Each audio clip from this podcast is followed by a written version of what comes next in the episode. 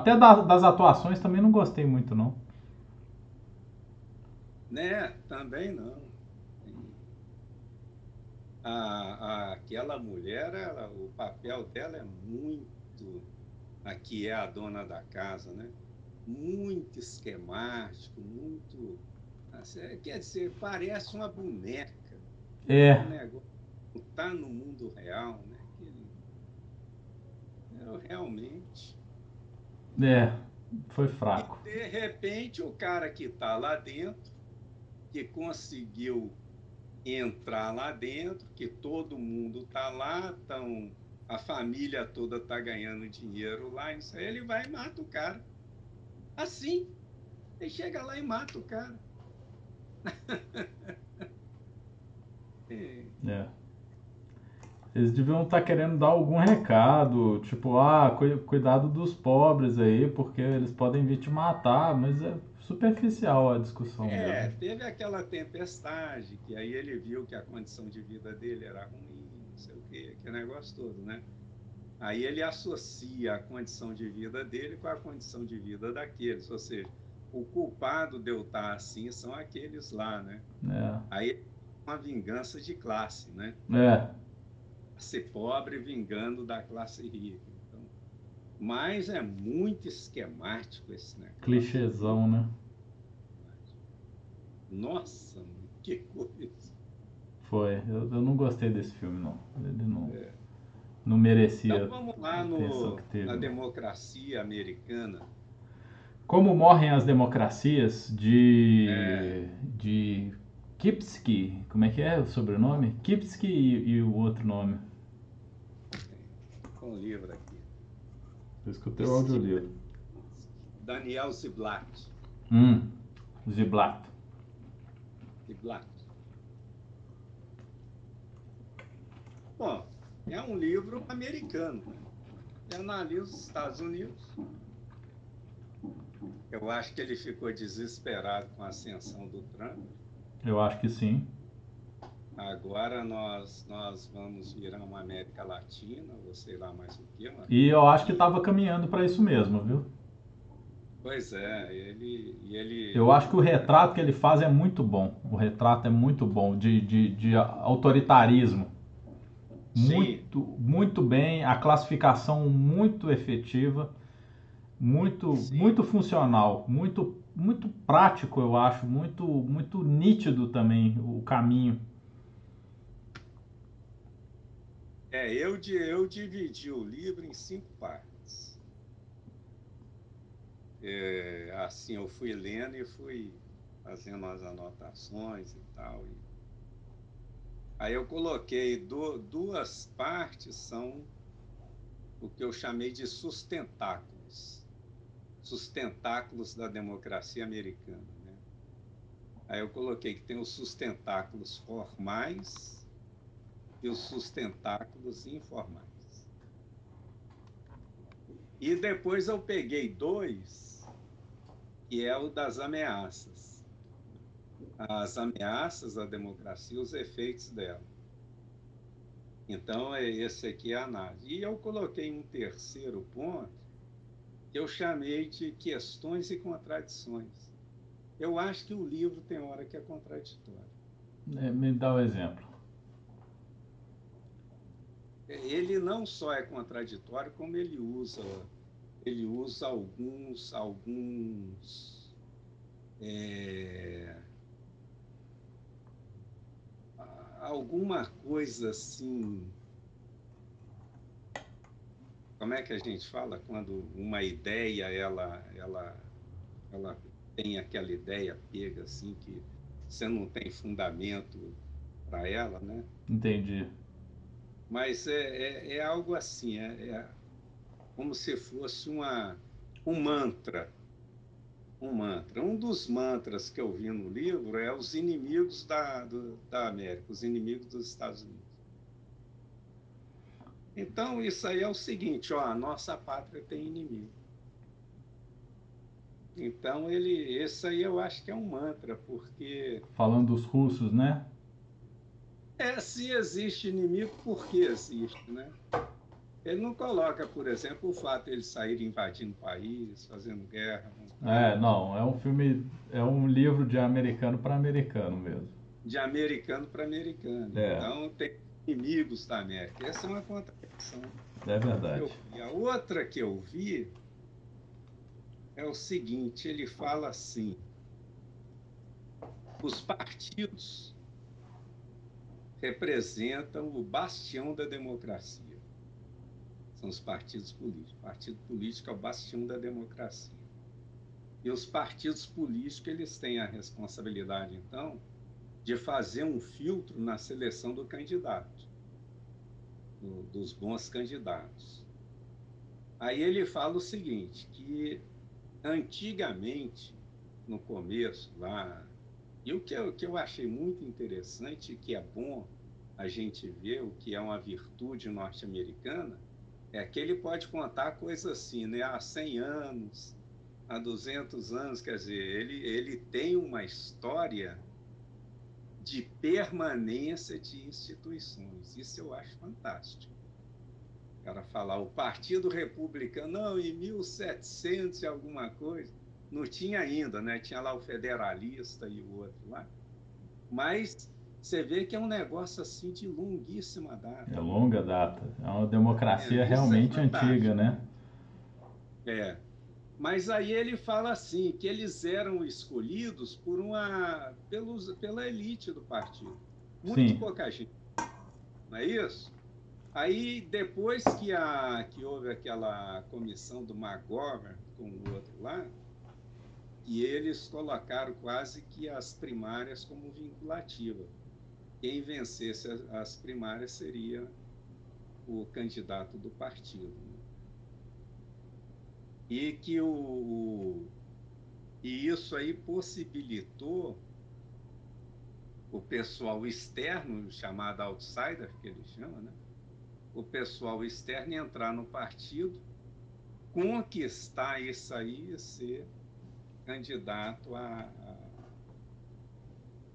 a, a, ao partido. Aí ele cita especificamente para o Trump, que é o exemplo de outsider. Ele fala que a regra tinha sido é, mudada algum tempo antes, mas os efeitos surgiram com a administração, com a, a eleição do Trump. Então, por que, que o Trump foi eleito Partido Democrático? Porque quebrou essa regra e reduziu os filtros, não tem mais filtro. Só que aí ele vai citando o exemplo lá e surge um cara chamado Roosevelt, em 1940 até 1945, alguma coisa, que o cara era um Trump, pô. Primeiro o cara conseguiu um negócio que nunca tinha acontecido, ser eleito pela terceira vez. Então ele conseguiu três mandatos. É o único presidente americano com três mandatos. E tentou o quarto. No. É aí que o pessoal fez uma emenda constitucional falando que era só dois. Ele conseguiu o quarto porque ele foi morto. Roosevelt foi morto. Então, veja bem, aquilo que ele fala que era um sistema de filtragem não funcionou para o Roosevelt.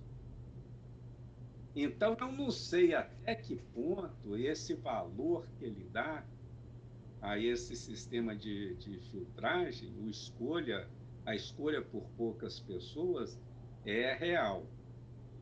Outra coisa, o colégio eleitoral é outro filtro porque ele fala os fundadores da, da, dos Estados Unidos não acreditavam que a população soubesse escolher seu, seus dirigentes.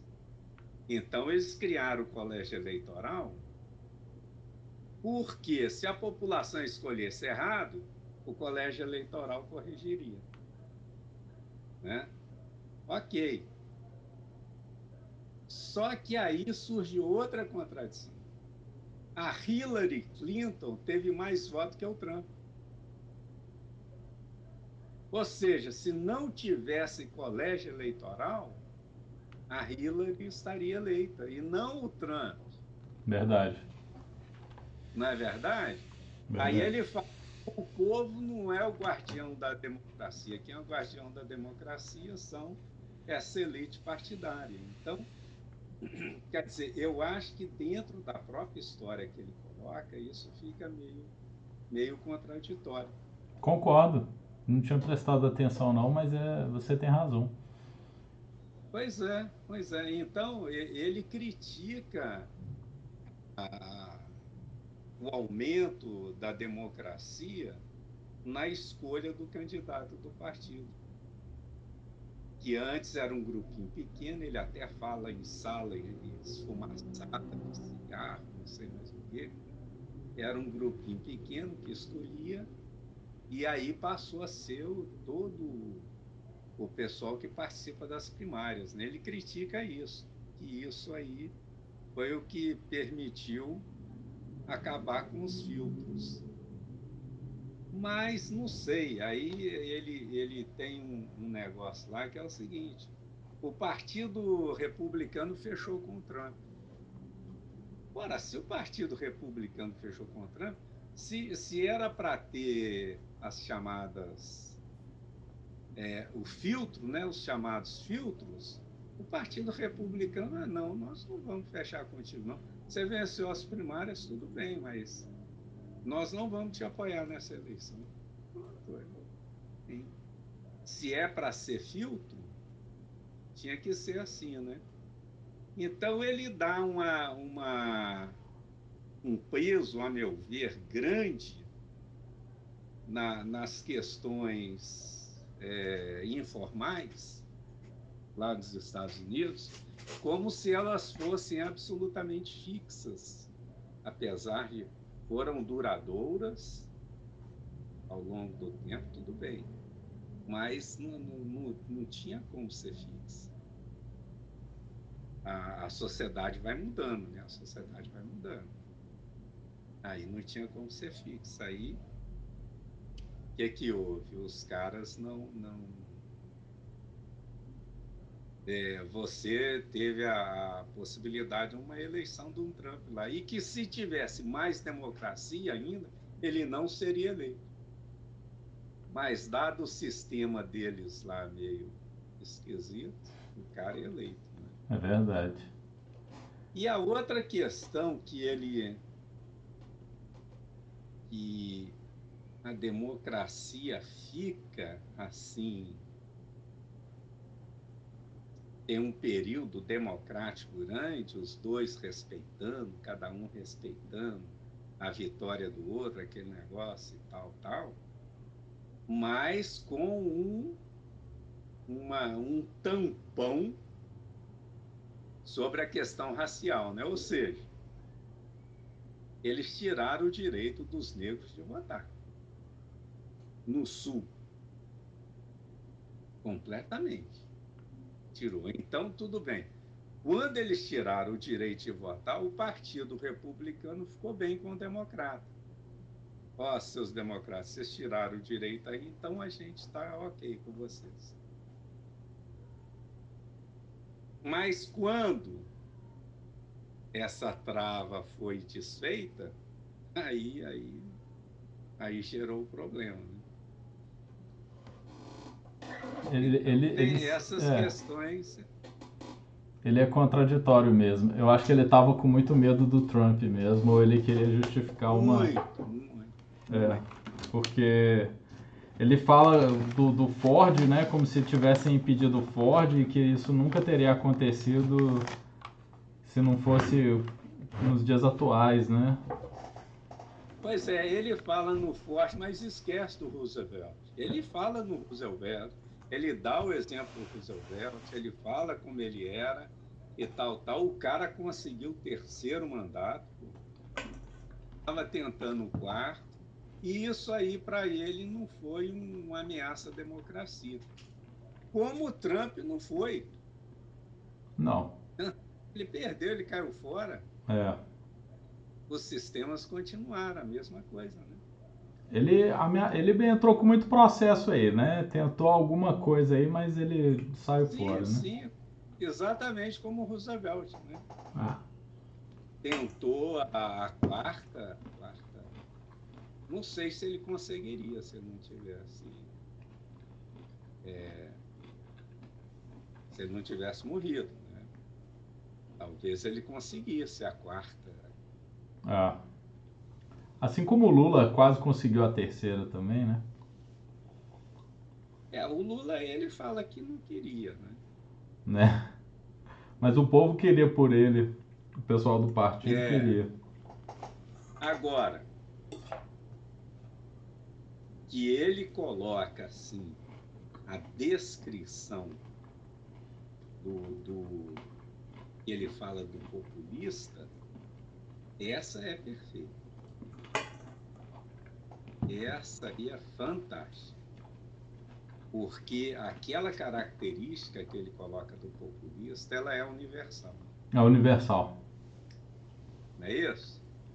Aí, aí, aí o grande valor do livro está aí. Ele, ele consegue caracterizar bem os caras que não estão nem aí para a democracia. É. Querem... E, e, e, e, aí ele, ele vai explicando como que, é, através da democracia, sem aquilo, aquilo que você tinha contado, né? Do sapo na água que vai esquentando, né? É. Ele vai perdendo os direitos, de forma democrática ele perde o, o direito. Democrático, exato. Você vê lá o, os estados, lá no, nos Estados Unidos, estão logo um partido, principalmente o republicano. Né? Que, que o republicano fazia lá no, quando ele assumiu o governo lá nos Estados do Sul? A primeira coisa que eles fizeram lá foi uma reestruturação dos distritos eleitorais. Porque se eles mantivessem o distrito eleitoral do jeito que estava, eles perderiam a próxima eleição. Então, eles reescreveram os distritos eleitorais, cancelaram alguns distritos eleitorais. É. E, um negócio aqui, rescindem direitos eleitorais, rescinde. O cara faz uma exigência tão grande para o sujeito ser eleitor que ele não consegue cumpri-la. Verdade. Não é isso? Então, quando, quando o partido, principalmente o republicano, assume essa postura, aí eu acho que a democracia, de fato, está em, em, em perigo, né? Porque você está você tá fazendo um negócio que, que é totalmente antidemocrático. Né? Eu concordo. Qual é a política dele? Enfraquecimento, né? Política de enfraquecimento. Aí ele, ele, eles atacam o quê? Os tribunais. Tribunal, cerveja de inteligência, vai, vai é, é, fazendo. Co cooptação? cooptação e, e aparelhamento. É. Não é isso? Ele coloca lá o aparelhamento. A imprensa. Ataca a imprensa, né? Até deixar a imprensa do lado dele, né? Até deixar do lado dele. Nitidamente feito pelo Bolsonaro em relação à Globo, né? em relação à imprensa em geral, sobretudo a Globo, né? Não, eu, eu acho que ele é muito parceiro do, do SBT e do, da Record. Ele fica tentando incentivar as pessoas a irem para isso, mas a Globo é a Globo. A Globo é muito poderosa. É. Mas ele bem que tentou. Bem que tentou. Agora ele já viu que ele não, não vale quase nada, já perdeu muito poder. Já tá mais quietinho na É, dele. ele já tá falando que não vai renovar o contrato da Globo aí em Belo Horizonte. Ah, é? agora em 2022. É. Tá falando que isso aí no 2021 ou 2022. Isso é, isso é, você vê que é perseguição, né? Isso é, você vê que é uma tendência de ditadorzinho, né? É, você, isso foi feito na Venezuela, né? Pois é. Não consegue lidar com o outro. Eu, eu, eu acho que o, o mais assustador é a perda da capacidade de lidar com o outro. Eu acho que isso no livro também fica muito claro. É, exato. Eles antigamente discutiam algumas coisas, agora eles tentam se colocar em locais muito opostos um do outro e a, perderam a capacidade de conversar, de dialogar. Então é um querendo é, subir no poder e pegar tudo que tem para ele, alguma coisa assim. O cara lá fala em tolerância mútua, né? Hum. Quer dizer, o que, que é a tolerância mútua? Eu, o, o meu adversário tem todo o direito e toda a possibilidade de concorrer, né? De, de, de... Ele não é meu inimigo, ele é meu adversário. É. Não é isso? Isso é que ele fala lá da tolerância mútua. E da reserva institucional. A reserva institucional que ele que ele fala é o sujeito usar com parcimônia o dispositivo legal. Você não exagerar a aplicação do dispositivo legal, porque se você fizer isso, você está exacerbando as coisas, né? Ele até cita o caso da greve, né? A greve, o pessoal fala é, é, não é greve, eles falam é operação padrão. O que, que é operação padrão? É cumprir a regra conforme ela está escrita mesmo. Então, por exemplo, aqui umas vezes o pessoal nosso aqui fez operação padrão. Nós somos fiscais, fiscais de mercadoria em trânsito.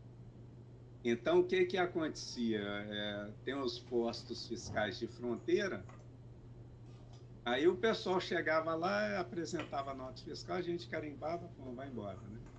Vai embora, tá. Não, mas aí na operação padrão, o que, que foi feito? O cara vai lá, leva a nota para carimbar, a gente ia no caminhão e conferia mercadoria por mercadoria. Ou seja, você estava seguindo estritamente a lei.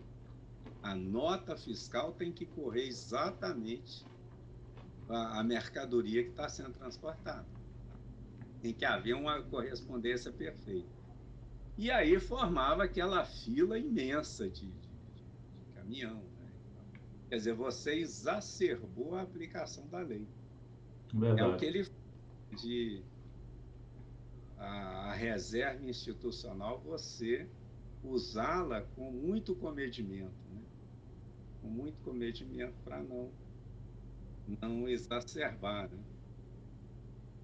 Então isso tinha, né? Tinha, e, e depois da subida dos, dos, desses populistas, né? A primeira coisa que há é a polarização.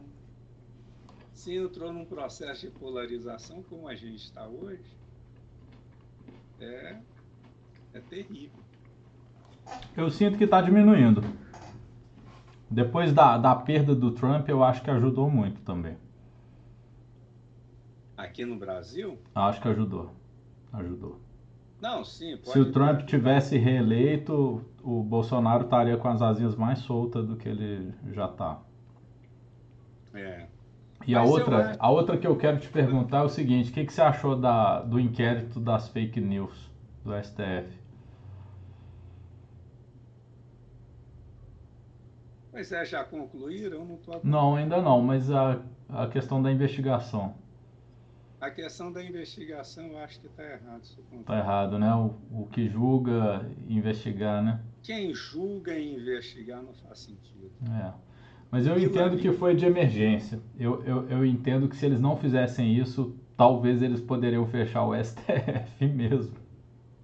Não, não sei, não sei. Ah, eu não sei não. Tava muito, muito exacerbado, tio. O Bolsonaro joga muito pra galera. Não, Ditadura ele... militar com Bolsonaro no poder. Não, ele tentou. Ele tentou dar o golpe, mesmo depois do, do inquérito das fake news, esse negócio, ele tentou. Ele reuniu com um grupo de militares para ir fechar o STF. Tem pouco tempo? É, isso foi publicado na revista Piauí deve ter o que uns dois meses. Olha só, que Que filho da dois mãe. Dois a três meses. É, ele, ele, ele, lá na revista Piauí está bem detalhado o que ele tentou fazer. Então, é, eu não sei, eu acho que ali o que o STF deveria ter, ter feito seria o seguinte: olha, Ministério Público, a gente está sofrendo isso aqui, a gente gostaria que vocês investigassem aí junto com a Polícia Federal, qualquer coisa. Né? É. Para quem investiga, investigar e julgar, ali eu fiquei meio, meio. Para começar, eles começaram com um ato ditatorial. Não estou falando nem da abertura do processo. E eles proibiram aquela revista Cruzoé e o Antagonista de ser publicado. Verdade. É, impediram. Então ali foi um ato de né? Foi. Então, não sei. É, é um negócio muito difícil. Extrapolar competência é um negócio meio complicado. Hum. Um negócio meio complicado. E esse negócio da, da o ataque à imprensa, o ataque ao judiciário, eu não acredito apenas ao Bolsonaro. Porque o PT vinha fazendo isso. Vinha fazendo igual, vinha fazendo igual. E, e cogitando, inclusive, a, a, a, limitação, não era uma coisa assim que o Lula falava? Controle dos meios de. que está muito solto. Controle social dos meios de comunicação. Exatamente. Ixi, é uma é. palavra alternativa para censura. A censura, isso, né?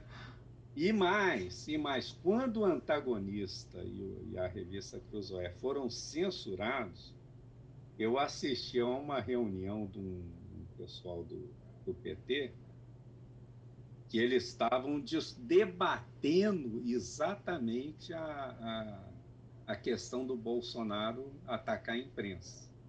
Dizer, o que eles fizeram, aí eles estavam discutindo. É.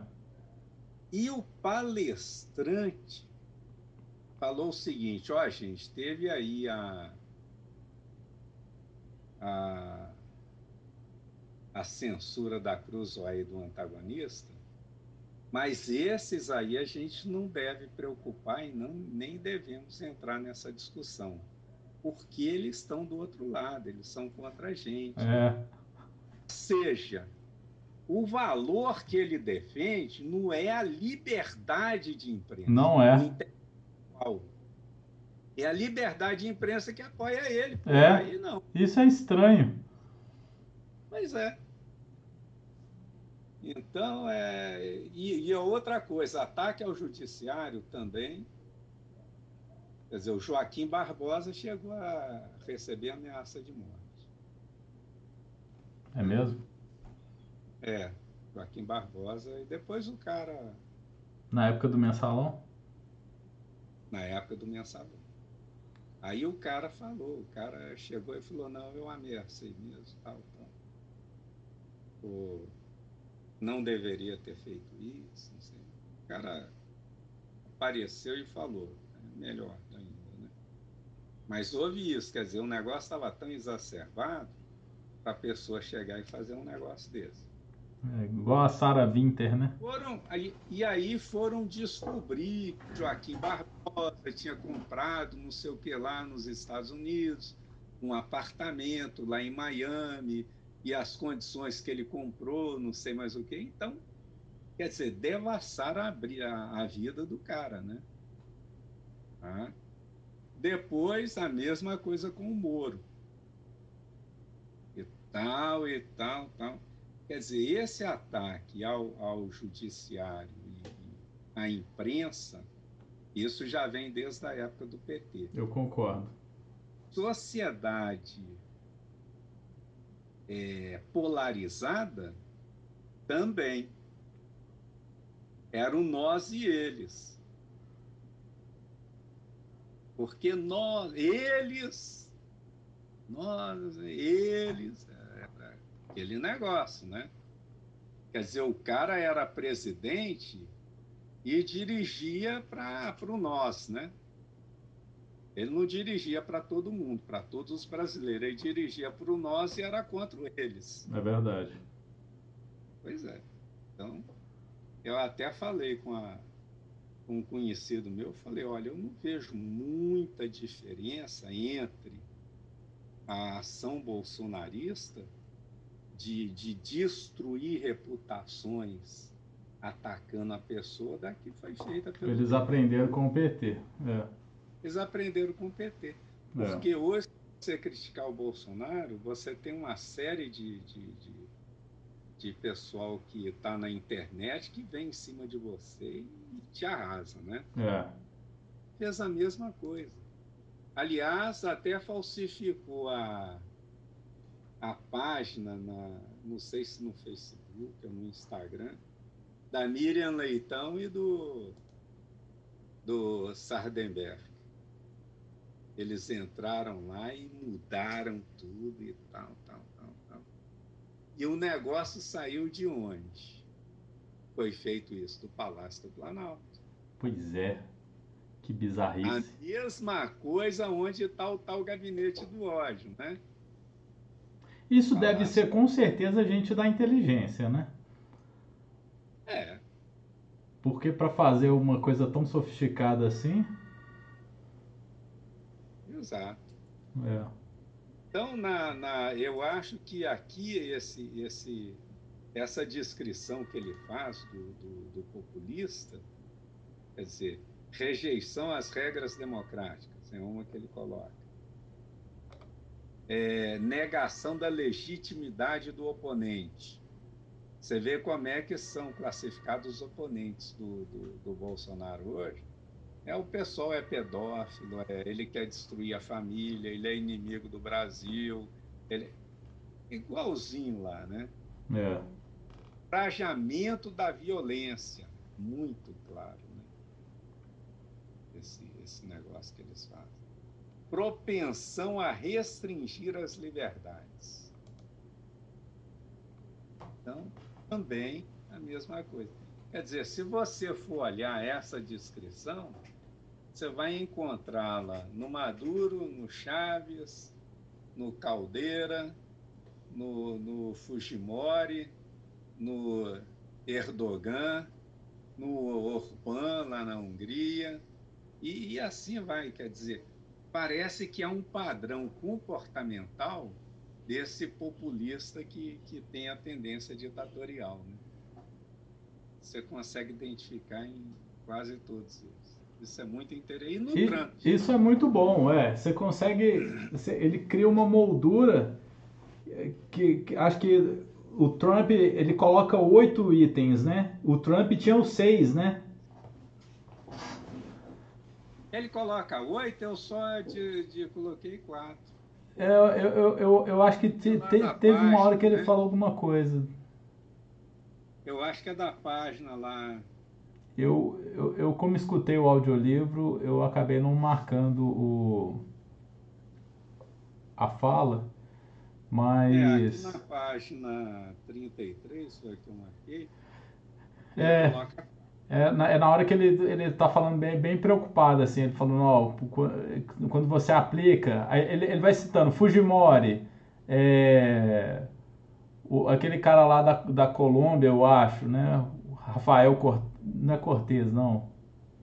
Acho Caldeira. que era. Oi? Acho que é Caldeira, né? É, uma coisa assim. Correia, Correia.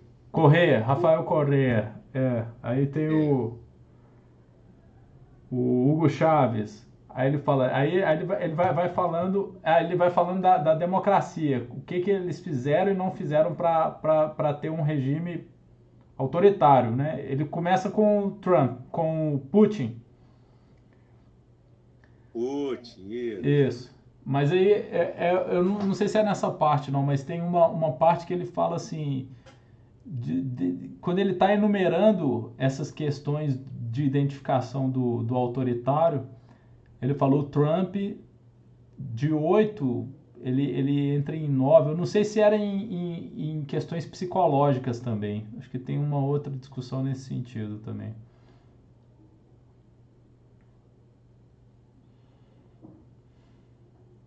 É, ele, ele, ele coloca aqui ó, uma, uma descrição, uma tabela, ele põe os países, né? Põe aqui alguns países e coloca quem é o, o dirigente autoritário, e aí ele vai enumerando data de início, quando que o cara entrou. Aí vem se ele fez captura de árbitros, remoção de jogadores, mudança de regras e destino do regime. É, ele, ele, vai, ele vai fazendo isso. Né? Para fazer uma comparação. Então, por exemplo, captura de árbitros. Juan Peron fez, Rafael Correia fez, o Orbán na Hungria fez de maneira limitada, Silvio Berlusconi não, Alberto Fujimori não,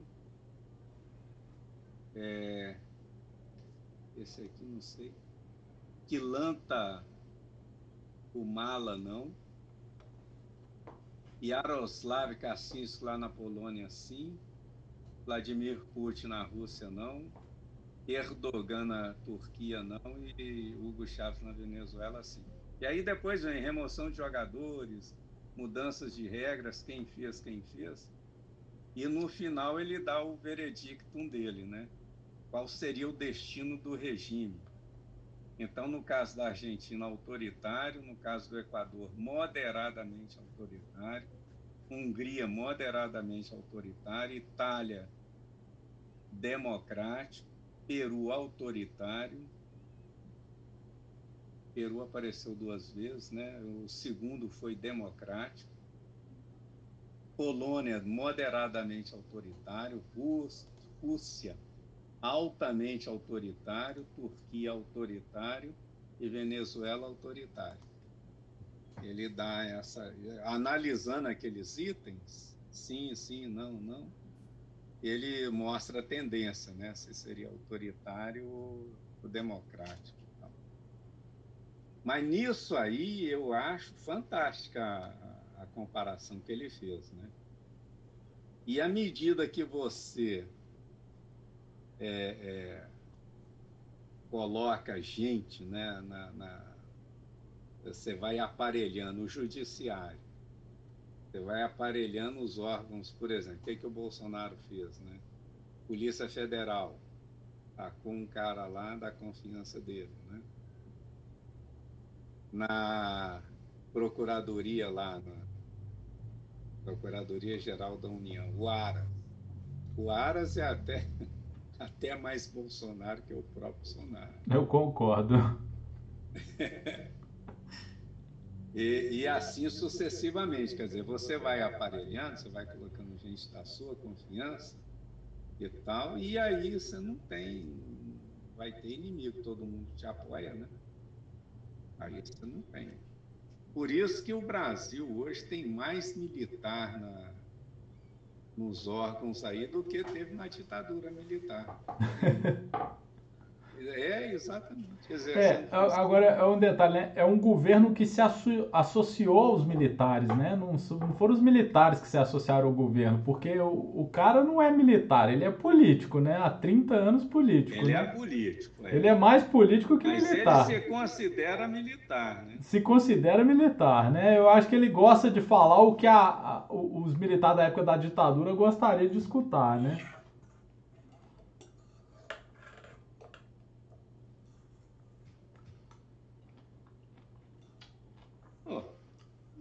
Negócio engraçado. Ah, também, né? Intimidar imprensa ou o setor privado. Isso aconteceu muitas vezes no Brasil. Sem intimidar a imprensa ou o setor privado. Porque a imprensa ela passa a se autocensurar, né? Quando você castiga um exemplarmente, aí ela se autocensura. Né? Ela vai, vai. Será que eu vou publicar isso? Não, não vou, né? Porque, sei lá e tal. Aí passa a ser mais amigável. É o caso que aconteceu lá na Argentina com a Cristina Kirchner. Ela, ela fez um decreto lá que era o seguinte: toda, todo o insumo relacionado a papel para publicação de jornal ficou centralizado na mão do governo.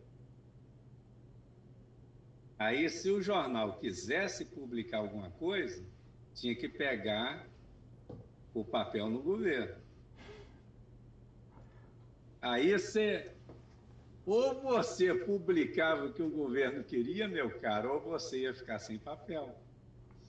Não, não ia ter jeito, né? Isso é um absurdo, isso, isso é muito... Aí eu até... Isso é muito eu, ridículo. Eu comecei, é, eu comecei a ler o Clarim, aí você via claramente o Clarim antes e o Clarim depois do decreto dela. Como é que mudou assim? Quer dizer, é claro que ele não fez uma adesão né, completa ao governo, mas jamais fez alguma coisa que ofendesse o governo. É. O que ele fazia, né? Tem um jornal lá no Chile que não tem aqui no Brasil esse tipo de jornal não. É, é, é muito, é muito é, é, parece o Charlie Hebdo, só que tem que é chileno. É, é da, daquele jeito, sabe? Os caras arregaçam mesmo. Eu, eu, lembro que a época que eu tive lá, eu vi. Eles tinham desenhado a. A, a Bachelet com os peitos, zoando assim, mas os caras zoavam sem dó, assim, sabe? No, eu falei, nossa, isso é liberdade de expressão mesmo. É, pois é. O Pasquim não chegou a tanto, Pasquim, ele. É, o lá. Não conheceu o Pasquim, né? Eu vou comprar esse jornal quando eu estiver lá. É, é, é, interessantíssimo. Eles, eles. Sabe, parece aquele jornal que não tem dó de ninguém. Parece um jornal feito por, por gente da comédia, do stand-up, sabe? Eles detonam todo mundo, sabe? Não quer saber de ninguém, não. Pois é.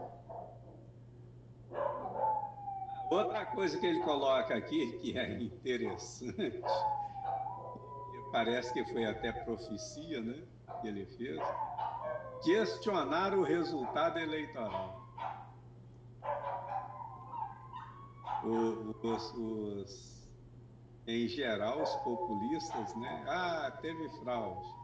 Ah, isso pois é, eu, eu, fiquei indignado com isso. Me, vieram me falar, ah, parece que houve fraude mesmo lá no, nos Estados Unidos para tirar o Trump. Eu falei, cara, olha que absurdo que você está falando. Eu falei, Estados Unidos é a democracia mais antiga do mundo, tem 300 anos de democracia. Nunca nenhum presidente reclamou de uma merda dessa, cara. Falei, aliás, Estados Unidos não é América Latina, igual o Brasil, é, essas coisas. Não. Até o do Brasil eu acho confiável. Mas não é América Latina, não. Estados Unidos é 300 anos de democracia. Não tem por que ter esse tipo de coisa, não. Não, aqui surgiu um vídeo interessante. Um cara, uma jornalista, tudo atrás de jornal e tal, e ela sentada na mesa, dando notícias e tal. Ela vai entrevistar um. Tem ela e um outro, um outro jornalista, né? E ela vai entrevistar um um cientista político.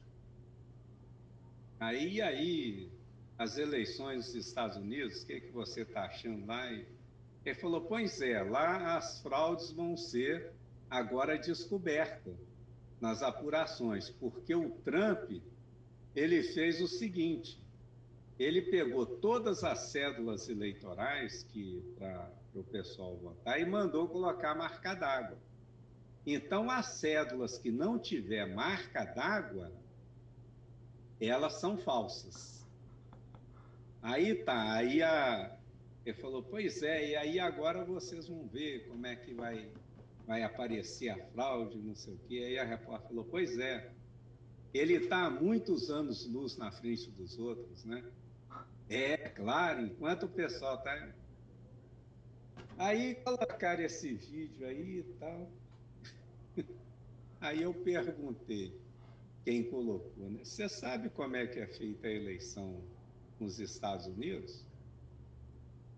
Ah, sim, eu falei, olha, presidente da da República lá nos Estados Unidos não tem a mínima competência de interferir nas eleições. Quem faz as regras são os estados, quem faz as cédulas são os estados, quem faz as urnas são os estados, quem faz as normas de votação lá são os estados. Então você vem me falar que o Trump fez. Que, que coisa idiota é essa, Mas não convence. Viu? Tem gente. É, teve um, um, um, colega que. Sabe, eu, eu, acho que essas pessoas acreditam que o Trump é tipo uma coisa que o Bolsonaro quer ser, entendeu? É tipo. É como se ele fosse um, o, o líder do mundo, sabe? É. Ele, ele é o líder do mundo que não escuta o judiciário e nem, e nem o legislativo, ele faz as regras do mundo, entendeu? O Trump é, é o cara. Aí. As pessoas são muito bobas, cara. Não, um conhecido meu virou para mim e falou assim: ah, agora dia 14 você vai ver. 14 de dezembro. O Trump vai continuar. eles descobriram uma série de irregularidades, votos nulos, teve pessoas mortas que votaram, acharam não sei quantos mil votos dados ao Trump jogados numa lata de lixo, e não sei o quê. Eu olhei para ele e falei assim, e você acredita nisso? não, mas isso é verdade, eu vi, não sei. Eu falei, ó, o Trump, ele, o que ele devia fazer era foi o que todos os antecessores dele fizeram. Todos, sem exceção, não teve exceção. Reconhecer a vitória do outro e parabenizar. É. Fizeram isso. Ele demorou para fazer, mas fez agora, né? É, o que ele devia ter feito era isso. É, ué. Cala a boca. É, não, eu fiquei com uma raiva. Não, fizeram coisa lá no Trump e me mostraram coisa. Foi meu chefe me falando. Fizeram coisa lá no Trump, que sei lá o que. Eu falei, nossa, cara, que ridículo, cara. Eu falei, isso é a democracia mais antiga do mundo, cara. Só, só esse playboy de merda que vem comparar o, o, os Estados Unidos como se fosse a América Latina, cara. É, é outro mundo, cara. Não, vem com essas ideias, não. É democracia muito antiga, cara. Nossa, eu acho que é o que ele gostaria que as pessoas fossem, né? Tipo, todo é, mundo latino, exato, assim, né? exato. né? Ele deve o escutar coisas tá de latino, ele. Ah, tá, tá entrando latino demais na América, a gente tá ficando igual os latinos. e, e o pessoal daqui tá se sentindo órfão, né? Ainda bem. É, porque o trânsito. Diminuiu, diminuiu, tio. Falo que tá, tá bom assim. Nossa, foi melhor ele ter perdido, porque o, o mundo ia se perder de vez mesmo. Parece que agora tá todo mundo querendo investir em, em energias renováveis, em conservação do meio ambiente, investir nesses carros elétricos aí, com, com eu acho que vai gerar mais emprego do que ficar deixando esses poluidores aí livre, leve e solto. É, tal, sim. Eu acho que sim, vai gerar riqueza. Essas coisas. É, aqui o cara lá deu certo, né? Porque se ele perder também a, a eleição seguinte, vai. Ah, o Biden? É, o Biden. Ah, não, é, eu tô falando. Esse anúncio quem fez foi o Reino Unido. De, ele antecipou o prazo da proibição dos carros a combustão. Acho que é. é, eles iam fazer isso até 2030. Agora 2040, antecipou para 2030. Já estão querendo cortar os carros a combustão. Aí parece que a Alemanha também vai investir tipo uns 50 bilhões de euros. É a forma de gerar emprego. Eles estão investindo no crescimento de energia limpa, abrindo empregos nessa área. até mandei para o tio Jorge, né, que estudou energia eólica a vida inteira, né, estão investindo em parque eólico marítimo lá na, acho que na Alemanha. Alemanha? Na, na, não, Alemanha, na Inglaterra. produz a energia solar, é, acho que bastante, né? Ela, Você tem painéis aí? Hein? Você tem painel solar? Não. É um investimento, né? É. é. Ele, é ele é bem caro, né? Para você. É bem caro. Eu sei que o excedente você consegue vender também. É, com, a, com essa empresa que está aqui, eu não sei a, a Enel, Enel, sei lá. Ela... É. Mas caiu muito o preço da, da energia solar. Tem um conhecido meu aqui, namora aqui na minha rua, ele vende isso. É. Eu acho ele que ficou, ficou bem acessível. Eu acho que os chineses estão fabricando de muito boa qualidade esses painéis agora. É, ele vende o chinês mesmo. É, não, acho que todo mundo está comprando dos chineses mesmo. Eles estão é. com tecnologia muito boa. E ele vende é para gerar energia, é, porque você tem o aquecedor solar. O aquecedor que normalmente é, são canos de PVC com um negócio preto, só para ficar quentinho, né? É. é não, o, é elétrico mesmo. Esse aí que é o que eu acho que é o. É, esse é, é o dele não. O dele é para gerar energia. É, esse aí que é legal. Fotovoltaico. É, é autovoltaico, exatamente. É. Ele, ele gera isso. E agora eu não sei como é que você venderia, né? Como é que você vende essa energia? Eu acho que não estão comprando ainda esse, esse... Meu avô chegou a estudar um pouco disso aí, mas ele acabou não mexendo, né? Porque pela idade e tal. Mas é, é uma questão meio que de projeto, assim. Você projeta, por exemplo, aqui no meu prédio, seria colocar no, no telhado coloca as, essas placas, quanto que gera e a, a bateria que você precisa para armazenar, quanto que você poderia vender. É, armazena? Armazena, armazena. Tem baterias também. Quem está com essa tecnologia muito bem avançada é a Tesla, do Elon Musk. Ele está fazendo coisas muito bacanas. Ele está fazendo para você não mudar muito a cara da, da casa naquele padrão americano, ele está fazendo telhas fotovoltaicas, mas parece telhado mesmo, é muito escondida a telha, sabe? E faz umas mega baterias também que alimenta a casa por um tempão, é muito avançado. O Tesla, que ele desenvolve o carro elétrico e tal, eles estão desenvolvendo muito isso.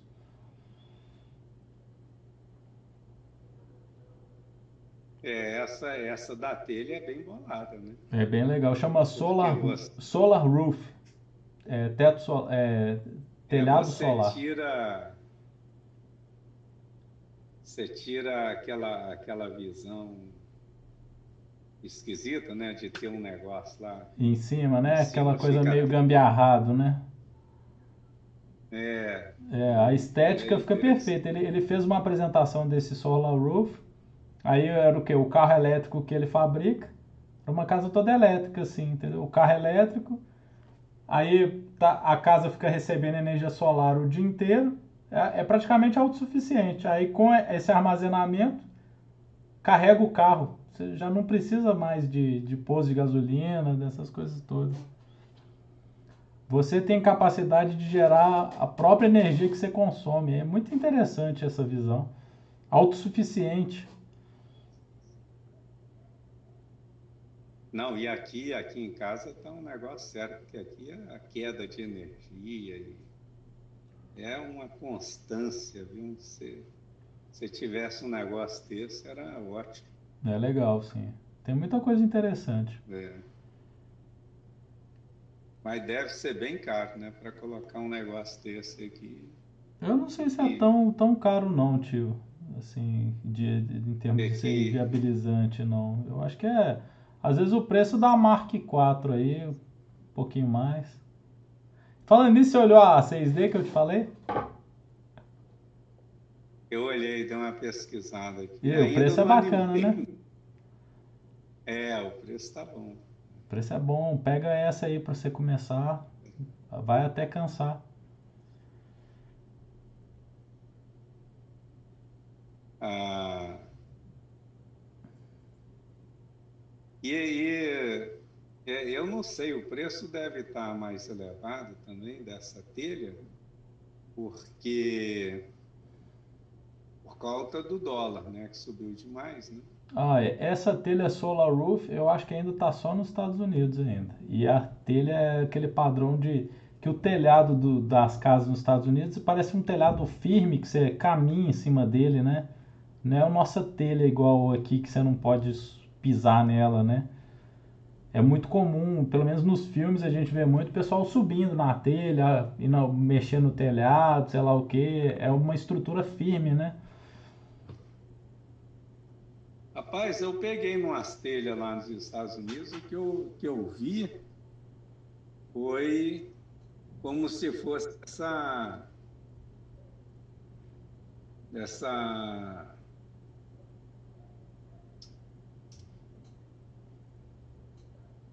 é, vassoura de piaçaba. É mesmo? Que era, era feita. Por quê? Porque aí eu perguntei para o pessoal, né? Por que isso aqui, né? Aí eles estavam explicando, porque, bom, pelo menos lá onde eu fui, não sei, né? Como neva muito, você não pode ter uma telha muito pesada, né? Você tem que ter uma telha leve. Hum. E ela tem que escorrer a, a, a, neve, né? Verdade. Então, ficava, então, por isso que o telhado é assim, né? Você já viu, né? O nosso telhado é assim, né? Nossa é mais ou menos assim. O deles é assim. Porque a neve bate escorre, né? Eu peguei nela assim, ó, é, colocam bem baixo. Eu peguei aí, não sei. Tô vendo aqui a telha russa aqui. Tô... Não, rapaz. Perfeito. Bacana, né? Perfeito. Telha russa, né? Solar russa. É perfeito, rapaz. O... Você não nota. Só que é uma. É assim. É, é corrida, né? Parece um. Aqueles. Aquelas casas de, de tábua corrida. Mas fica perfeito, viu? Fica perfeito. Você não, não, não tem diferença da casa que é solar da que não é. Foi muito bem feita a ideia. É, muito bem feito. Se tudo isso aqui capturar energia, puxa vida. Se tudo capturar energia, você está feito. O telhado inteiro capturando energia, já pensou? Uma casa com bastante telhado. Né? Ah, imagina que bacana. Eu gosto dessas coisas de autossuficiência, assim, acho interessantíssimo. É, tá bem interessante isso aqui. Solar Roof. E ele colocou uma casa bem bonita aqui para servir de de exemplo. E tem aqui alguns modelos, modelo, modelo 5, modelo 3, modelo X, modelo Y. Bem interessante. Ah, o modelo aqui é o carro. é o carro, não é o solar, é só a ilha solar é só um, um exemplo. Os modelos são os carros. Ele está colocando. Lá na, lá na França, a gente estava lá numa, lá no centro, lá em, a gente estava numa avenida lá em Paris.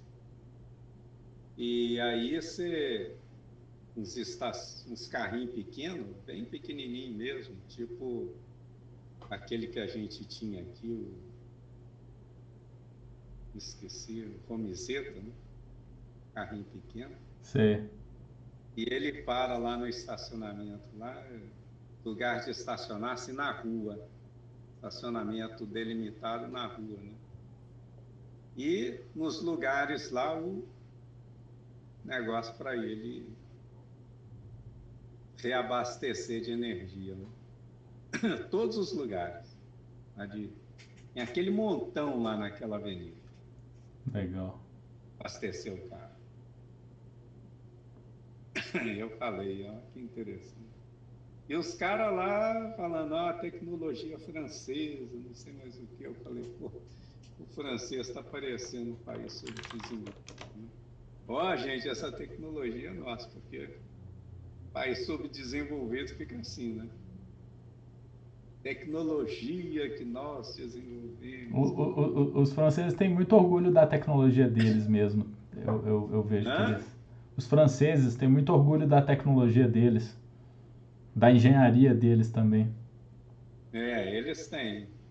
Tem. E, e, eles não são muito de, de comprar tecnologia, não. Se eles não têm, eles fabricam. Eles inventam. Eles falam, não, a gente é capaz de fazer isso aqui, eles vão e fazem.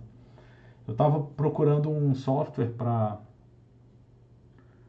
para modelação de 2D. Eu encontrei um, software gratuito da da Salt Systems de graça para pegar. E eles desenvolvem um outro software de modelagem 3D, que é o SolidWorks, super famoso no negócio que o pessoal usa para engenharia. Deve ser coisa de, da engenharia militar francesa. De primeiro nível também. É interessante, né? É, não, as coisas deles são. Eles, eles, eles têm coisas interessantes, os franceses. É um povo muito interessante mesmo. Aquela loja que eu adoro, a Decathlon, já chegou aí em Goiás? Decathlon? Já. já. É impressionante essa loja. Michel Leclerc, o fundador. E, e, e eu, eu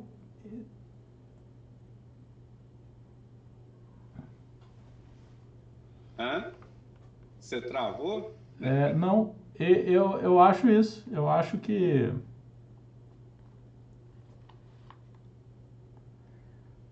É, eu acho que seria muito bacana o Michel Leclerc é bem ah lembrei o que eu perdi que essa, essa loja está aqui é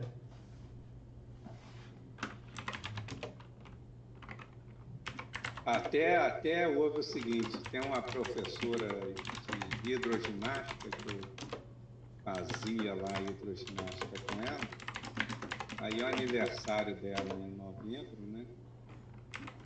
Aí eu falei, o que, que a gente vai dar, né? Pra Angélica e tal, tal. Aí resolvemos dar a ela um, um cheque presente, né? Lá da Decathlon.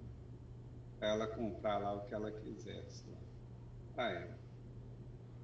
E ela recebeu tal e foi na, na tal Black Friday. Né? Ela falou que comprou tanta coisa lá. comprou para ela, para os filhos, para outra filha dela e tal. Diz que assim ficou encabulada, viu? Tanto que ela conseguiu é, comprar com aquele dinheiro que nós temos para ela. Isso já tem algum tempo. Eu fui lá na Decathlon algumas vezes. Vazia, viu? Bem vazia aqui. Não sei se ela vai durar muito tempo, não. Porque nunca peguei a loja cheia. Quer dizer, fui muito poucas vezes, né? Mas nunca é. peguei a loja. É... Eu Eu, eu acho uma coisa que, que eu gosto na Decathlon é o seguinte, é uma coisa que eu sempre penso. Para você fazer uma atividade, você tem que você tem que estar tá apropriado para aquela atividade. E lá eles separam isso muito bem, por exemplo. É, se for corrida, as roupas são do seguinte para corrida. Se for natação é outra. Se for é, fazer trilha é outra, sabe? E, e essa especificidade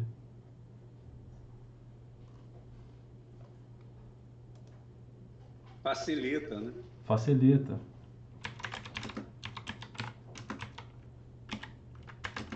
É. Deixa eu ver se o cara falou alguma coisa aqui. Acho que não, senão ele teria entrado. Rapaz, a gente tá mal de parceiro, hein? Ah, todos foram, né? Começando com o seu Oscar. Foi o primeiro, né? Foi o primeiro furão. É, ele nem, nem, nem entrou, nem desligou. O que ele fez foi desligar o celular.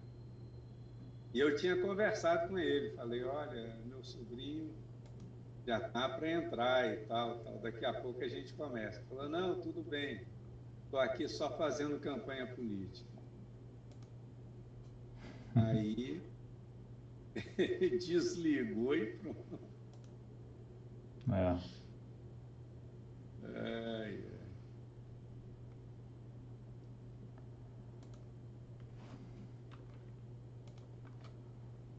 Deixa eu só fazer uma coisa aqui rapidinho.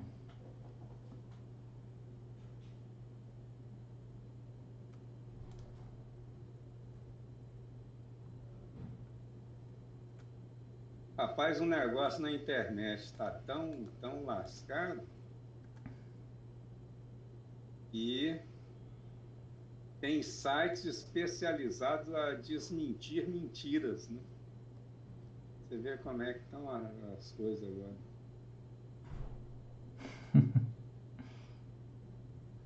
Tem aquele do, da época das eleições.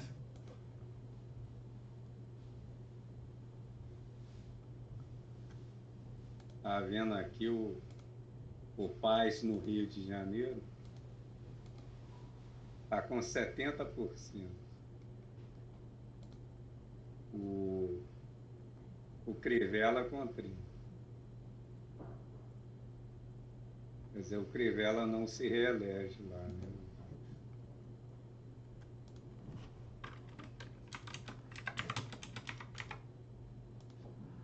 É, o Crivella muito, muito pesado também, né? Hã?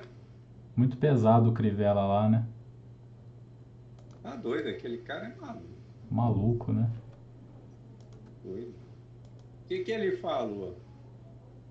Se o pai ganhar, aí a, a- como é que é? Vai aumentar o pornografia infantil, estupro vai Pois aumentar. é, os caras estão associando a esquerda à pedofilia. Eu nunca vi uma coisa dessa, não? É, vai ter pedofilia. Parece que. é, é, parece- que coisa estranha, cara. Eu acho muito estranho isso.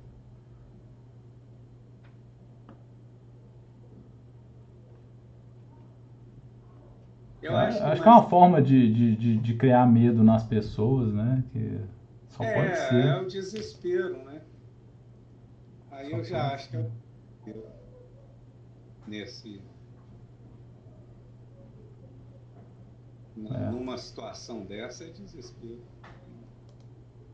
É. É, não, é. uma- Eu tenho um, um sisteminha de acompanhar a eleição. Então eu faço um, um gráfico e vejo quem tem possibilidade de ganhar o segundo turno. E aí eu fiz o Crivella não tem a mínima possibilidade pelo, pelo, pelo que eu levantei. Né? E é. eu, eu tenho que confirmar isso agora. né? Já tem uns, uns- umas três eleições que eu faço. Tem que confirmar agora, ver se dá certo. Se der, Sempre funciona, né? é, é, parece que funciona. Parece que funciona. Eu acho que ele. O Crivella é doido. Eu, eu vi ele brigando com a Globo também. Hein? Eu vi ele brigando com a Globo também. O Crivella? É. É. Não, é, isso aí tá. Eu acho que lá no Rio da Crivella, em, em Porto Alegre, eu acho que aquela menina não ganha, vai ser. É a Dávila que está lá tentando? É, não é a Dávila. Agora em Pernambuco vai dar Marília Reis, né? Marília Reis? É. Acho que Marília Reis ganha lá. Só procurar meu celular, rapidinho. Acho que o único mais próximo do Bolsonaro que vai ganhar é em Manaus. Manaus? Manaus. Ah, peraí.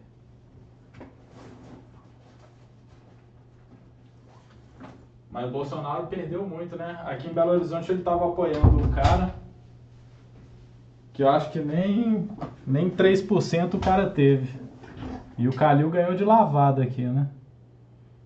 É, o Calil, ele é um dos poucos que não teve segundo turno, né? É, foi monstro.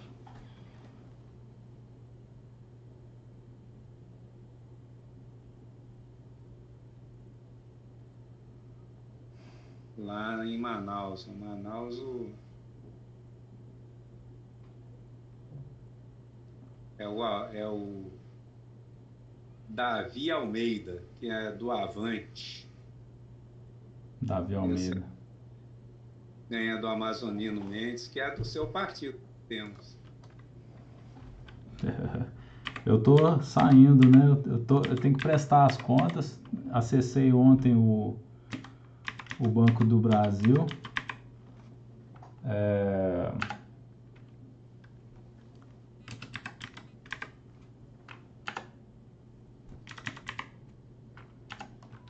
Acessei, eu tenho que tirar um extrato, enviar para eles.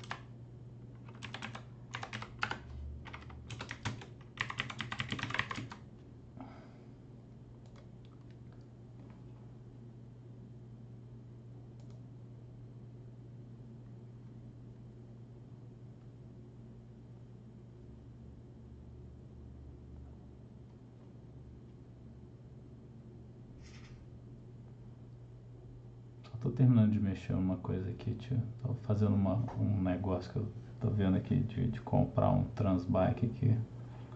Surgiu uma oportunidade agora. Tentei um desconto, mas não deu. Black Friday não é amanhã, não? Não, mas é usado que eu tô comprando. Não compro quase nada Ah. novo. Continuo no brechó. Black Friday.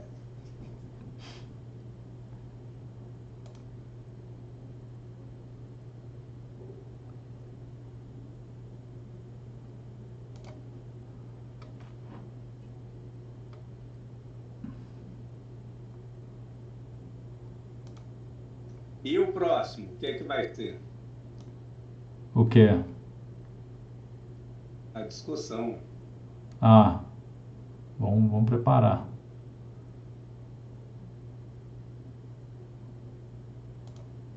Esse, esse filme foi muito bom. Foi. Esse livro também foi muito bom. Gostei muito de, de ter É, o lido. ele. livro também foi. É,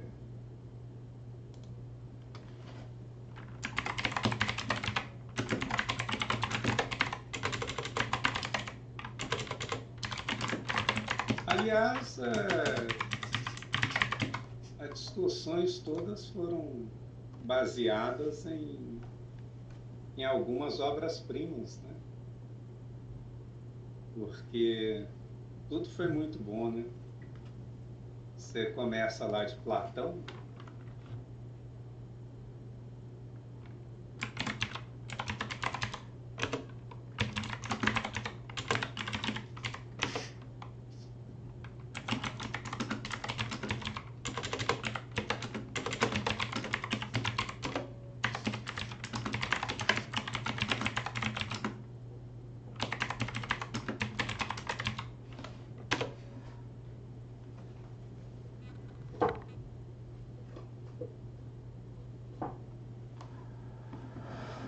Pronto, resolvido. conseguiu? Comprei aqui, ó, é um transbike, um transbicicleta. Para transportar no, no reboque do carro. Eu vou, eu vou colocar reboque no meu carro. Só que tem que esse Transbike aqui, ele é sueco, ele é da Tule. E ele vale um dinheiro, ele é caro pra caramba. Aí eu tô olhando o usado aqui, tentei jogar 300, aí a mulher falou, não, 370 já tem gente. Falei, 350 eu fecho agora. Ela, não, tem uma pessoa olhando. Eu falei, então toma 370, pronto, me dá isso merda. Ela falou, não, tem uma pessoa pra vir aqui. Não, não, toma, comprei. Esse negócio vale mais de 1.200. Já comprei. Eu acabei de comprar. Esse negócio vale mais de uhum. 1.200 no novo. Falei, vou comprar usado mesmo. É. Negócio de bicicleta tão caro.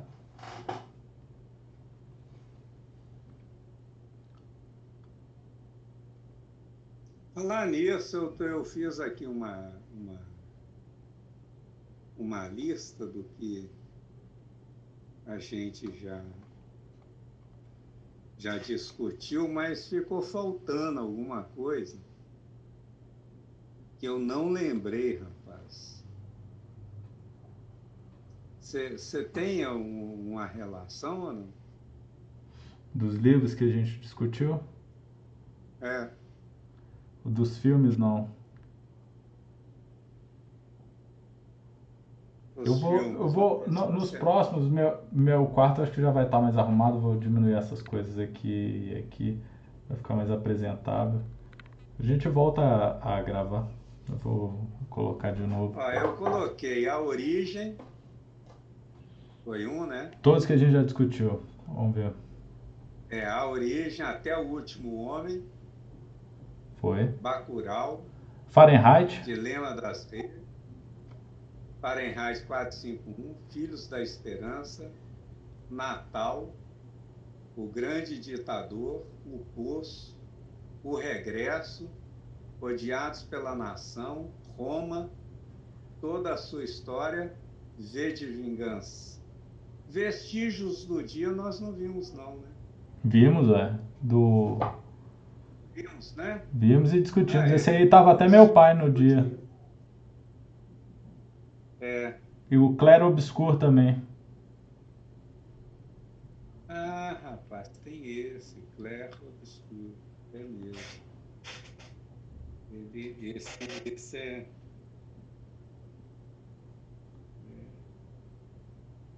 Obscuro, realmente. Da, da,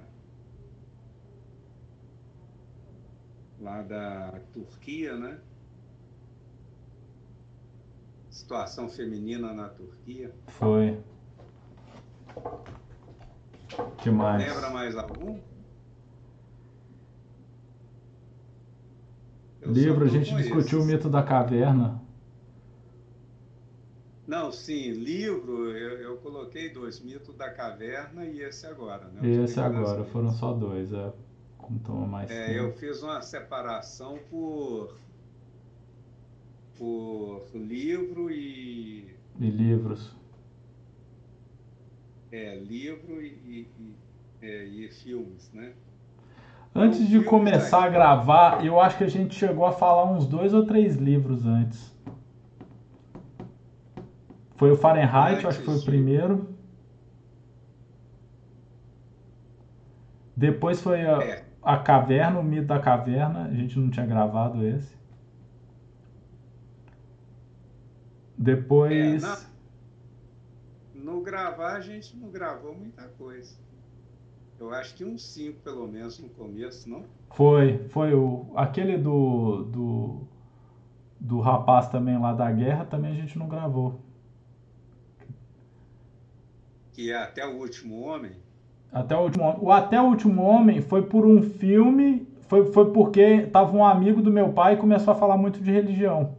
Qual que era o, o filme que a gente estava discutindo no dia?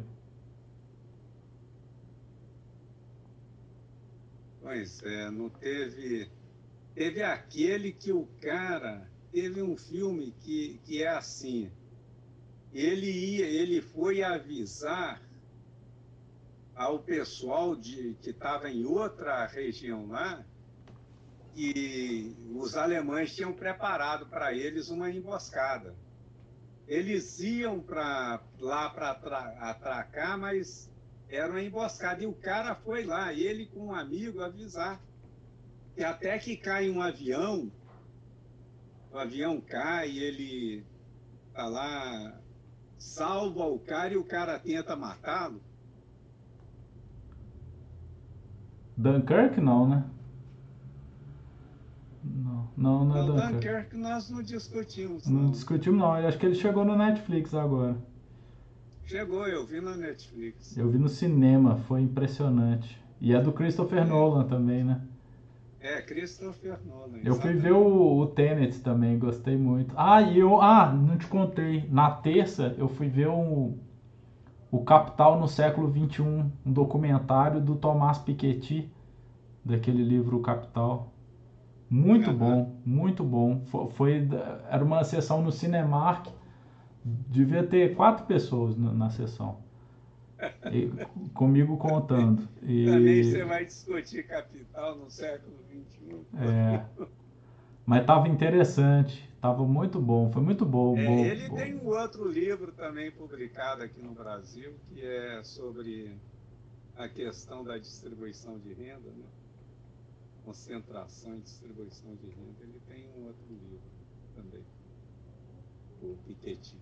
É. Tomar Piketty. Tomar Piketty. Eu gostei muito é, do documentário. O documentário foi muito bacana.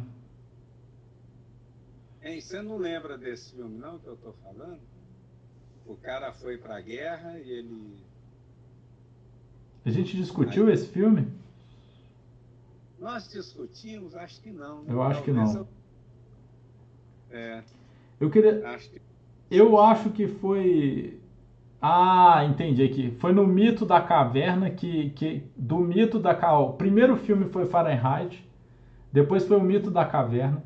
No mito da caverna tava o amigo do meu pai. Aí ele falou que filosofia não resolve coisa nenhuma, o negócio é a religião, é a Bíblia. E aí que você veio e falou, coloca o esse filme então, vamos discutir o até o último homem. Aí depois foi até o último homem, Mel Gibson. Depois foi. Uh, aí meu pai. Depois disso, meu pai sumiu também. Depois desse Até o Último Homem. Seu pai fez uma. Uma crítica ao filme. Ao filme. Acho que V de Vingança, né? Eu acho que ele nem assistiu, ele nem apareceu no V de Vingança. No... Porque o V de Vingança é, foi aí, filmado, aí... só tinha a gente. Os que chegou a gravar, só tinha nós. Não, pois é. Eu tô falando, ele, ele, ele, não, ele não participou. Não. Só que ele viu a gravação.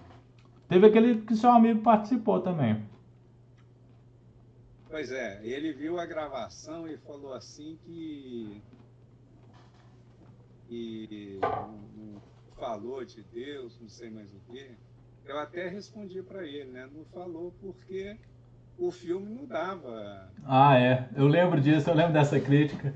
Tem pouco Deus, é pouco sei lá o quê. O cara quer ouvir a Bíblia o tempo todo, ele não consegue ver outra é, coisa. Eu falei, não. mas no, no anterior, que foi o Filhos essa, da Essa foi boa. discutimos, né? Falei, nesse nós colocamos. Por quê? Porque dava margem né, para discutir. Né? Para essa interpretação bíblica, né? É. A gente chegou a comentar daquele filme Mãe, com aquela atriz Jennifer é, mas nós não discutimos. Não né? discutimos. O Poço, eu acho que foi o primeiro filme. Foi o primeiro filme, O Poço. Depois veio Fahrenheit. Porque o Poço foi o que mais marcou, foi o mais impressionante. Qual? O Poço. O Poço? Foi né? o primeiro que a gente discutiu. É. Mas eu tô querendo ver aqui se minha lista tá completa, é só isso. Não, tranquilo.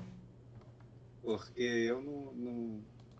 Tem alguns aqui que eu não lembro se, se tá ou não. Aqui na, livro eu sei que está certo. É O Mito da Caverna e esse agora.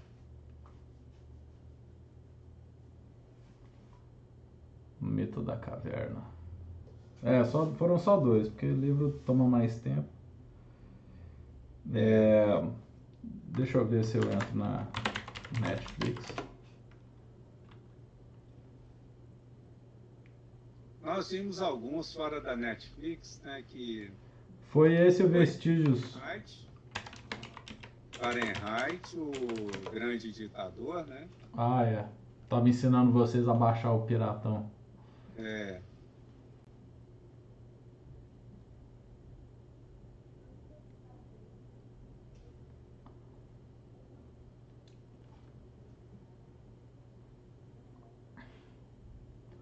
Qual filme você quer?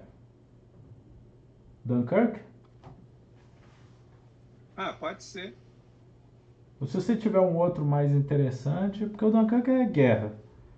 É, se tiver um com conteúdo mais profundo, não tão raso quanto o, aquele outro lá, que a gente nem vai discutir esse filme lá que ganhou o prêmio lá, o coreano. Ah, aquele coreano. Qual que é? O Parasita. Parasita. Eu tomei birra daquele filme. Eu assisti uma série brasileira na Netflix, gostei. Que foi 3%, mas é sério, né? Sério a gente. Ah, é. Eu, eu, eu vi o começo e tal, mas não, não vi tudo, não. Não animou, não? Eu- Você assistiu o Mecanismo? Mas aí é muito lava-jato, né? Assistir o mecanismo é a Lava Jato. É a lava-jato. É a Lava Jato. Assistir o mecanismo eu assisti. É, achei legal. Mas eu discordei do, do cara lá quando ele fala o mecanismo, né? Porque o mecanismo, ele, o que, que ele falou ali? Ele falou, na verdade, a sociedade é corrupta.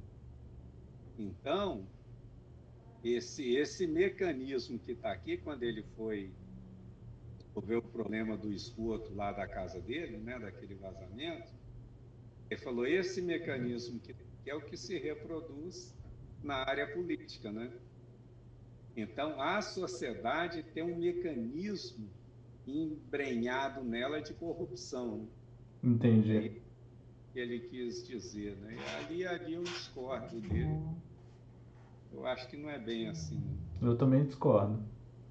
É. Mas eu, eu, Aliás, eu, eu não sei se ele estava falando isso ou se ele estava dizendo que ele estava presente em todos os aspectos também, né? Eu, eu, eu não sei se, se a sociedade é, é corrupta. Eu acho assim, aquela visão, né? Os representantes nada mais do que representam o povo, né?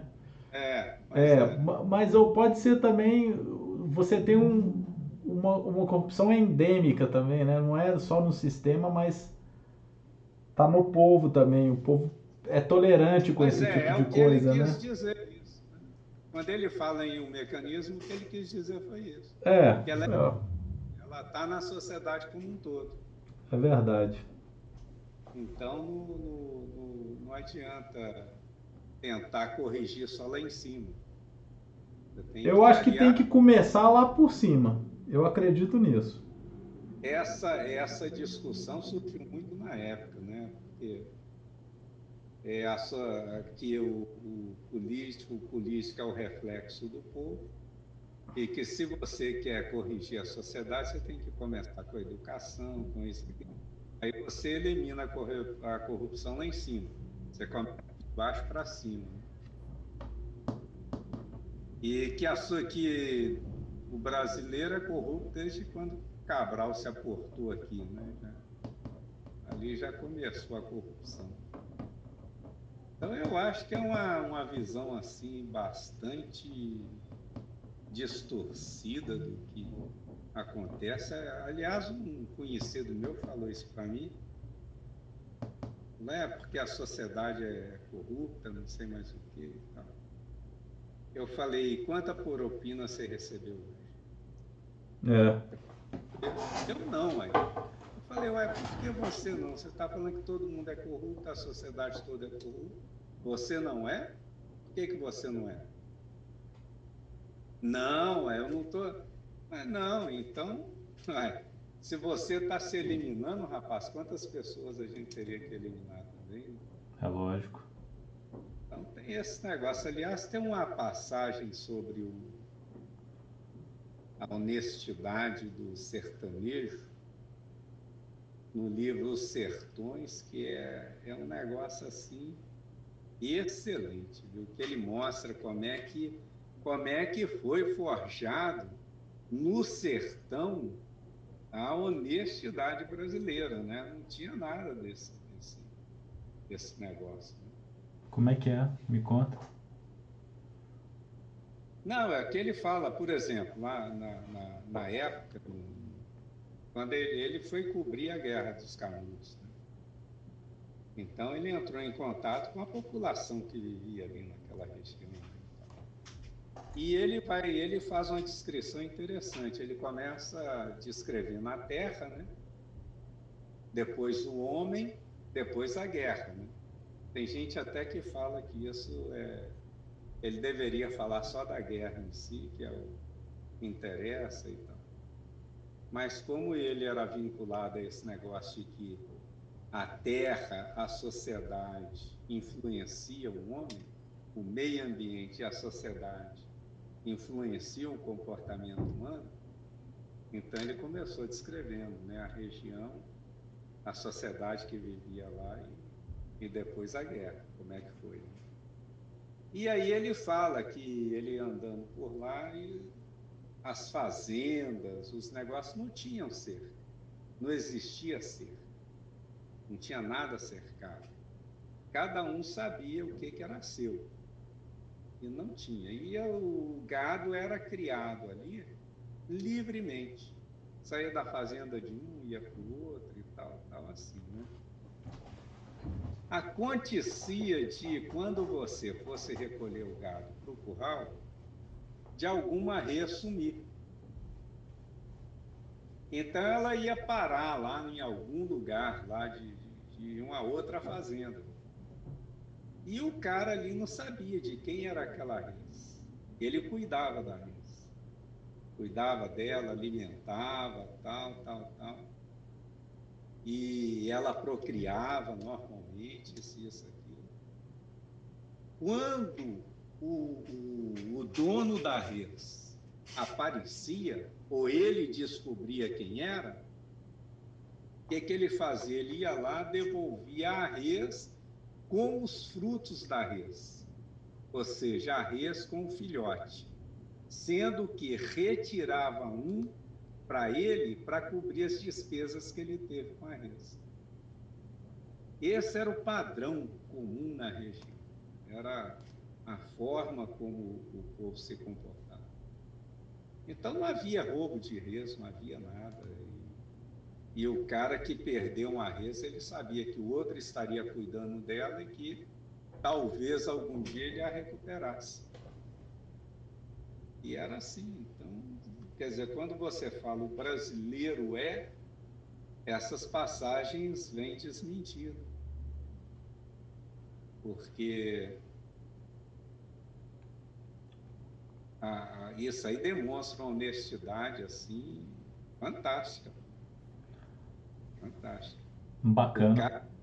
Devolver tudo com os frutos da, da, da, do bem, né?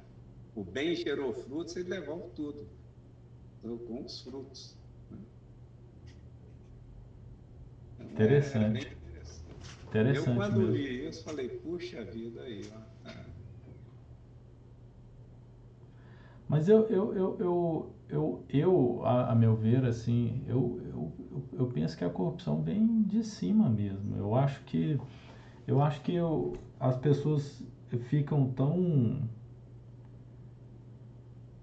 Eu, eu acho que são, de modo geral, são pessoas muito marionetes, com muito pouca... Eu, eu entendo que existe uma, uma corrupção sistêmica que está instalado no que está instalado no sistema e que, que, que corrompe instituições, é uma coisa grande. O Brasil é do jeito que ele é, não é à toa.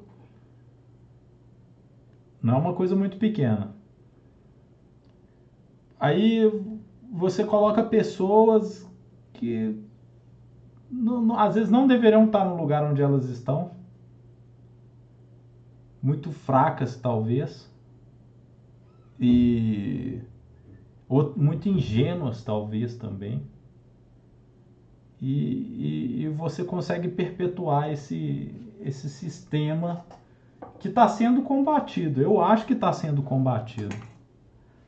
Apesar de ter visto hoje no, no, Insta, no Twitter, pessoal comentando um hashtag Moro falou a verdade. Né? Deve ter alguma coisa a ver com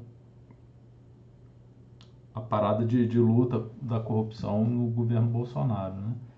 justamente para se aliar com ela. É... Eu acho que eu acho assim, aquela frase, acho que o Tom Jobim, Brasil não é para principiantes.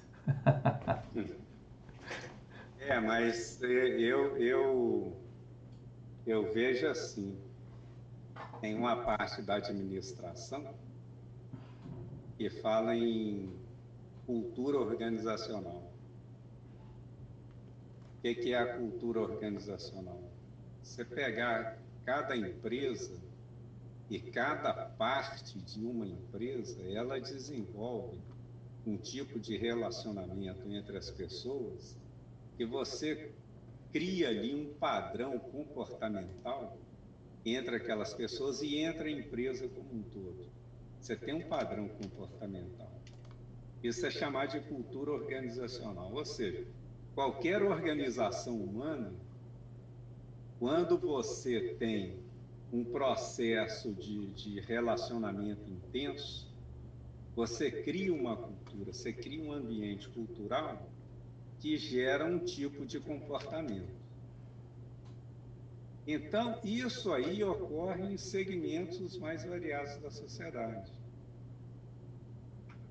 Se, se a política é, lá em cima, vamos supor que todo político é corrupto, ok? Vamos okay. fazer uma ação, né? Só para raciocinar. Raciocinar por absurdo, vamos falar assim. Claro. É, é uma metodologia também de, de, de raciocínio. E de discurso Todo político. É corrupto. É. Todo político é corrupto. Significa que a sociedade é corrupta? Não. Significa que aquele ambiente organizacional daquela política ali está induzindo, por algum motivo, a corrupção dos seus integrantes. É isso. Então, por exemplo, eu não vou ter oportunidade nunca de pegar dinheiro na Petrobras. Nunca. Porque eu não estou no ambiente que propicie a mim pegar dinheiro na Petrobras. Então não pode fazer essa generalização. Né? As generalizações para mim são sempre preguiçosas. É, pois é. Aí você. Eu acho que os casos devem ser analisados dentro do seu contexto, dentro da sua individualidade. E, se tiver alguma semelhança com outros casos, analisa os dois fazendo confrontações e tal, tal, vendo as semelhanças e diferenças. Né? Mas você generalizar, você... não, tudo é assim, aí, aí é, é demais. Porque essa, esse raciocínio é o raciocínio indutivo. Que a gente fala, o raciocínio indutivo é aquele que você está passeando e tem um lago, aí os cisnes estão nadando lá. Né? Aí você vê um cisne, você vê outro cisne, você vê outro cisne, você vê outro cisne. Você viu ali um, um 50 cisnes. Todos os cisnes que você viu são brancos. Aí você vira e fala assim: os cisnes são brancos. Quer dizer, você fez um, o método de raciocínio, para você generalizar aí, é um método indutivo. Você pega partes de um todo, verifica as partes de, um todo, vê o que, que elas têm em comum, e dali você tira um raciocínio comum, né? uma conclusão qualquer. Então você conclui, todos os cines são brancos. O que é falho nesse raciocínio é o seguinte: se aparecer um único cisne preto, o raciocínio caiu por terra. Com certeza. Pois é. Então, o que a gente faz nesses processos de generalização é usar o raciocínio indutivo.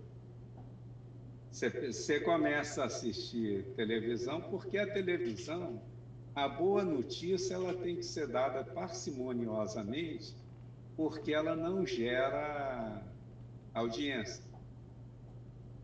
Né? A, a, o que gera mais audiência são as notícias ruins. Concordo.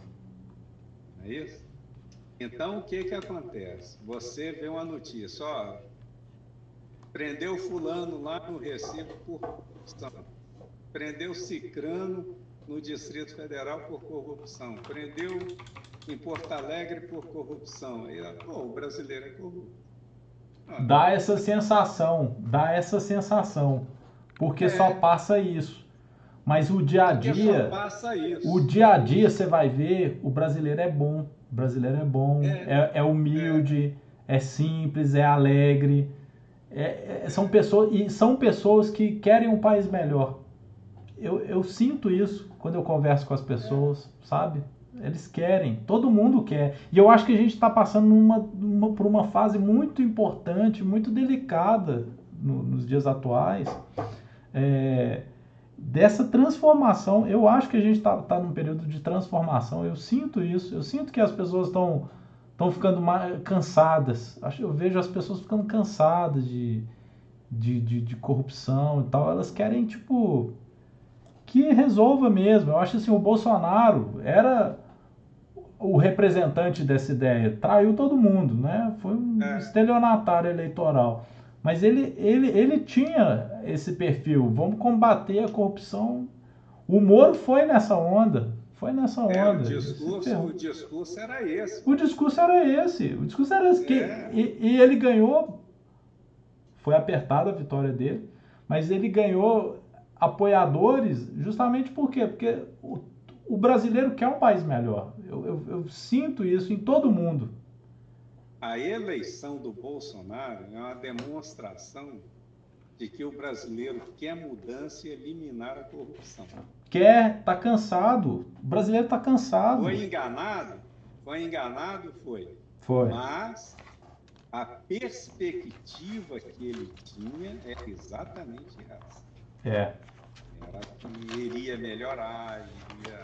É, porque, porque o, o, o que desanima mesmo é, é essa corrupção sem fim. É, é, eu, o, pra mim, o, o pior bandido é o, é o do colarinho branco. É o que rouba a merenda da escola. É o que desvia o dinheiro da educação. Esse pra mim que é o bandido mesmo. Não, são esses, esses bandidinhos aí de favelinha. O dinheiro da pandemia, rapaz. Você vê? Roubar dinheiro da pandemia, de, de, de comprar equipamento de saúde para as pessoas. Mas os caras é. são os caras não têm nem moral, os caras não têm mais noção das coisas, não. Eles não, não, não têm sentimento de, de humanidade com o próximo. Podia ser gente da família deles. Não, os caras só querem encher os bolsos, cara.